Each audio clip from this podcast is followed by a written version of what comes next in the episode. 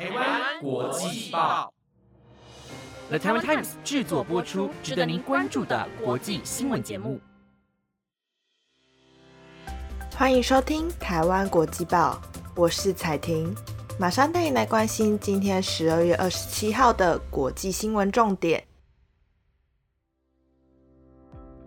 Hello，听众朋友们，晚安！马上带您来看到今天的重点新闻。今天的新闻内容有：北韩无人机入侵南韩，激化两韩的紧张局势；以及南非油罐车爆炸，造成医院屋顶坍塌；还有施比受更有福，一封来自平安夜的神秘信封。如果你对以上的内容有兴趣，想要了解更多的新闻内容的话，那就跟我一起听下去吧。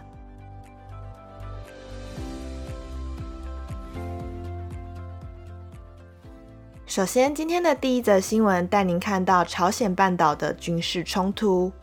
北韩利用无人机在今天入侵了南韩的领空。南韩军方派出多架军机射击一百多发，但是都没有能够击中来自北韩的无人机。不过，南韩军方也反制派出了侦察机以及无人机拍摄北韩的军事设施。南韩合同参谋本部今天上午十点二十五分。开始在京畿道一带发现推测为北韩的无人机航机，数台无人机出现在金浦前线的军事分界线以北地区后，便进行警告广播以及射击。但北韩无人机一路南下到金浦、播州，部分甚至飞到了首尔的上空。根据韩联社的报道，南韩军方辨识北韩无人机共计五台。其中一台从金浦、波州之间地区直线飞向首尔北部地区，之后回头飞返北韩；其他四台研判主要是在南部地区，之后便消失无踪了。对此，南韩军方派出多架战机尝试击落无人机。军方人士表示，仅在不影响一般民众的区域射击。仁川金浦机场今天都因军方要求暂停飞机起降约一个小时。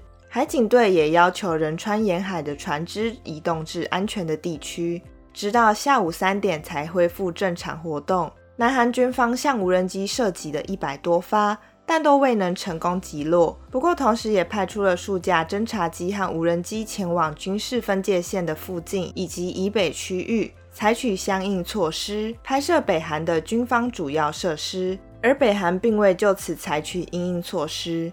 有专家指出，两韩今天分别派机进入对方的领空，都已经破坏九一九军事协议。北韩可能意图借此激化两韩的紧张局势。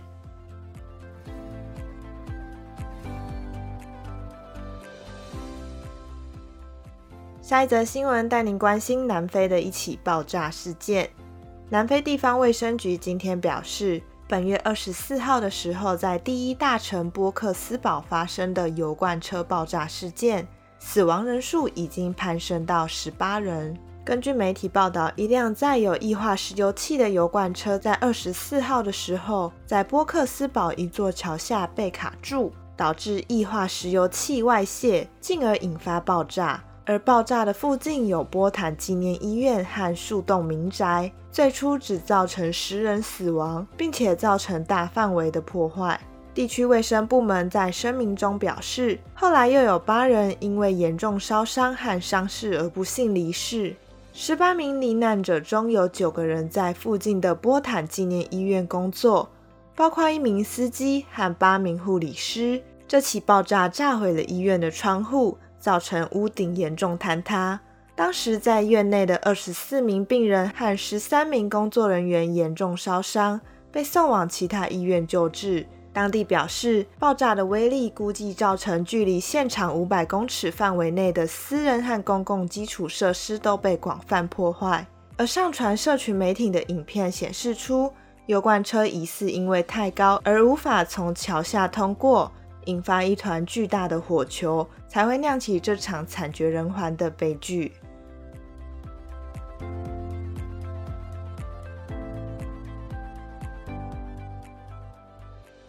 下一则新闻要带您看到的是香港出现的抢药潮。中国疫情持续扩大，而香港与中国最快预计将在明年一月中恢复通关。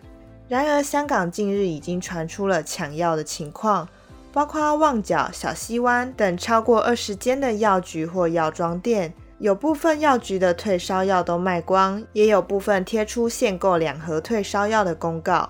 专家人士担心，一旦恢复港中通关后，可能会造成香港的疫情飙升，更对医疗体系带来沉重的压力。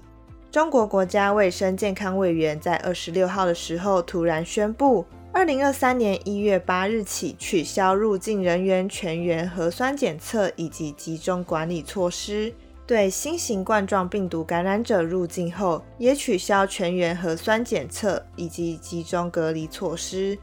而香港与中国暂停三年的免疫通关，预计也会在二零二三年的一月中左右逐渐恢复通关。还有香港政界人士认为。两地最快两个月后就会恢复全面通关。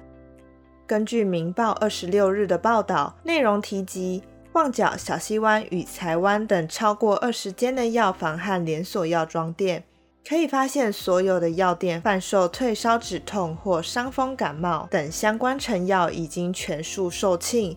部分连锁药妆店，例如万宁、屈臣氏，甚至贴出公告。限制每人只能购买两盒或三盒的退烧药和止痛药。港九药房总商会的副理事长张德荣表示，假使大量中国游客来香港购买退烧止咳等可用于治疗新冠病毒的药品，香港药局库存可能很快就会供不应求。据悉，专家担忧，由于中国本月初松绑严格防疫政策后，当地疫情确诊人数爆发，一旦恢复港中通关，有大量旅客前往香港，会使得香港的疫情扩大，对医疗体系也会带来更沉重的压力。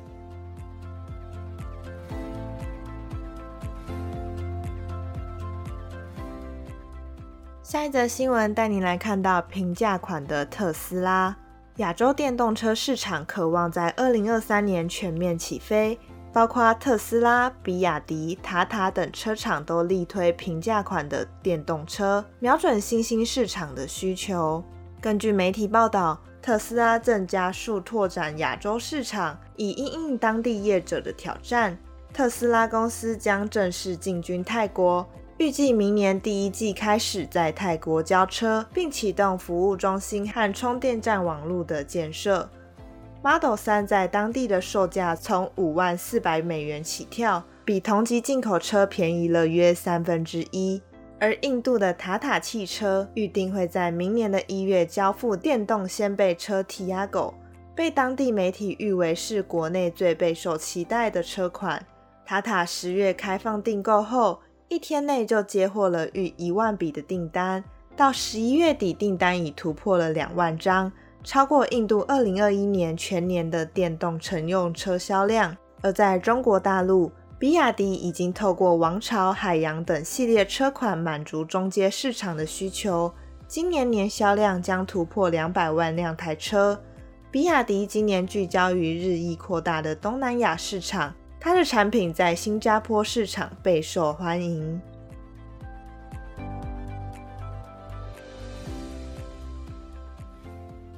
下一则新闻带你来看到英国发生的故事。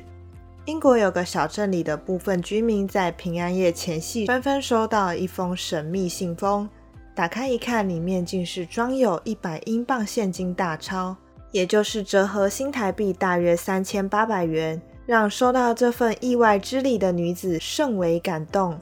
她表示很高兴知道世界上仍有这样的善心人士，相当的暖心。消息曝光后，引起外界热烈讨论。根据媒体报道，英国小镇克利夫顿有许多居民在二十三号的时候打开信箱时，突然发现有一封信件，上面写着“随机行善”。打开一看，里面只装有一百英镑的现金钞票，并没有任何其他的纸条或说明。其中一名收到信封的母亲告知当地媒体，这个信封是先被他儿子发现后，他拿信跑向自己高喊。这是圣诞老公公送的。居民感动地表示，无论这是谁做的善行，他是个匿名英雄，且有颗最善良的心。世界发生这么多事情，却知道世界上还是有这么好的人存在，真的让他感到很暖心。有些居民预计将这笔资金部分用来支付煤气、电力账单和买食物，捐赠食物银行。当地一对夫妻也收到了信封。这对夫妻表示，发现信封之前，曾经透过监视器看到屋外停靠一辆车，接着有一名女子下车投递信封，但还没走到门口前，那名女子早已驱车离开。克利夫顿的居民在过去三年之间，有不少家庭收到这份耶诞惊喜礼物，至今尚不清楚这名赠送现金的神秘人士身份，或者是赠送筛选对象的条件。消息曝光后，许多网友纷纷留言说：“无论是谁做的，我们都诚挚的谢谢你，上帝会继续保佑你。”